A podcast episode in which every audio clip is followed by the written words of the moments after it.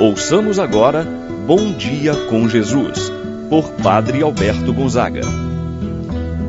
Estou pensando em Deus, estou pensando no amor, estou pensando em Deus, estou pensando no amor. Bom dia, meu irmão, bom dia, minha irmã.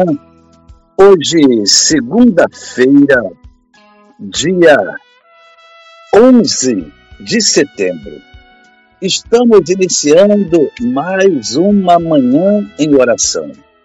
Que a graça, a presença de Deus possa nos auxiliar, nos ajudar. E assim oferecemos a Deus esta oração. Senhor, no silêncio desse dia que amanhece, eu venho te pedir a paz, a sabedoria e a força. Quero olhar o mundo com os olhos cheios de amor, ser paciente, compreensivo, manso e prudente. Quero ver além das aparências os teus filhos, como tu mesmo os vês. E assim, Senhor, ver somente o bem em cada um. Fecha os meus ouvidos a todas as calúnias. Guarda minha língua de toda maldade. Que só de bênçãos se enche o meu espírito. Que eu seja tão bom e alegre. Todos aqueles que se aproximarem de mim sintam a tua presença Reveste-me, Senhor, de tua beleza, e que no decurso deste dia eu te revele a todos. Em nome do Pai, do Filho e do Espírito Santo. Amém. A graça e a paz de Deus, nosso Pai, de nosso Senhor Jesus Cristo e a comunhão do Espírito Santo esteja convosco. Bendito seja Deus que nos uniu no amor de Cristo. Rezemos a oração ao Espírito Santo. Vinde, Espírito Santo, enchei os corações dos vossos fiéis e acendei neles o fogo do vosso amor. Enviai o vosso Espírito e tudo será criado, e renovareis a face da terra. Oremos. Ó Deus que instruíste os corações dos vossos fiéis, com a luz do Espírito Santo, fazer que apreciemos retamente todas as coisas, segundo o mesmo Espírito. Gozemos sempre de Sua eterna consolação. Por Cristo nosso Senhor. Amém. Ouçamos com atenção a palavra de Deus. No dia de hoje, o Evangelho de São Lucas, capítulo 6, versículos de 6 a 11. Aconteceu no dia de sábado, que Jesus entrou na sinagoga e começou a ensinar. Aí havia um homem cuja mão direita era seca. Os mestres da lei e os fariseus o observavam para verem se Jesus iria curá-lo em dia de sábado. E assim encontrarem motivo para acusá-lo. Jesus, porém, conhecendo seus pensamentos, disse ao homem da mão seca: Levanta-te e fica aqui no meio. Ele se levantou e ficou de pé. Disse-lhe Jesus: Eu vos pergunto: o que é permitido fazer no sábado, o bem ou o mal? Salvar uma vida ou deixar que se perca? Então Jesus olhou para todos os que estavam ao seu redor e disse ao homem: Estende a tua mão.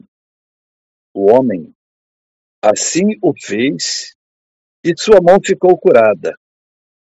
Eles ficaram com muita raiva e começaram a discutir entre si sobre o que poderiam fazer contra Jesus. Palavra da salvação. Glória a vós, Senhor. Meu irmão, minha irmã, mais uma vez, em dia de sábado, Jesus entrou na sinagoga para ensinar. Os fariseus continuam procurando motivo para acusar Jesus de transgressor da lei e assim poderem encontrar algum motivo para levá-lo à condenação.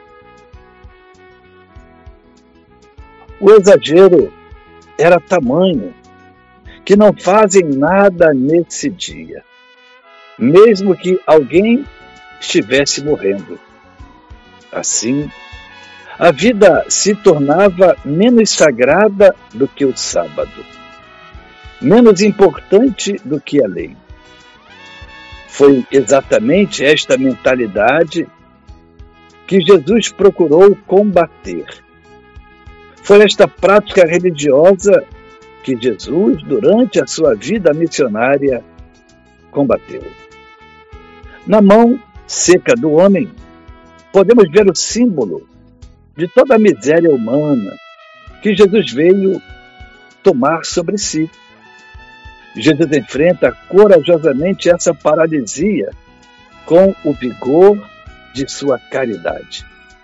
Jesus quer salvar o homem, o homem todo, quer restituí-lo não somente de sua mobilidade, mas também a sua dignidade.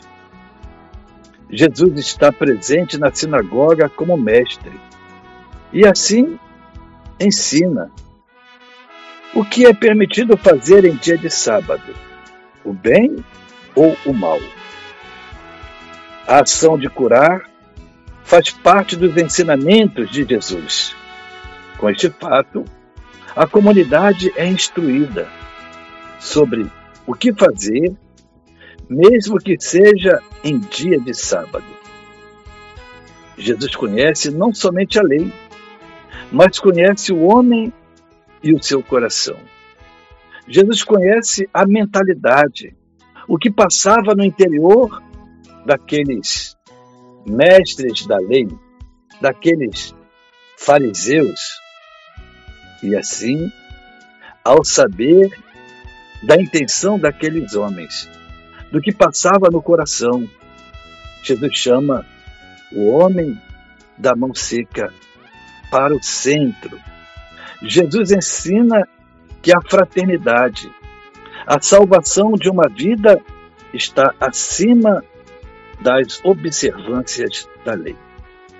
Meu irmão, minha irmã, Jesus com isso quer nos ensinar que a nossa prática religiosa não se prenda a normas e leis quando a vida precisa da nossa ação.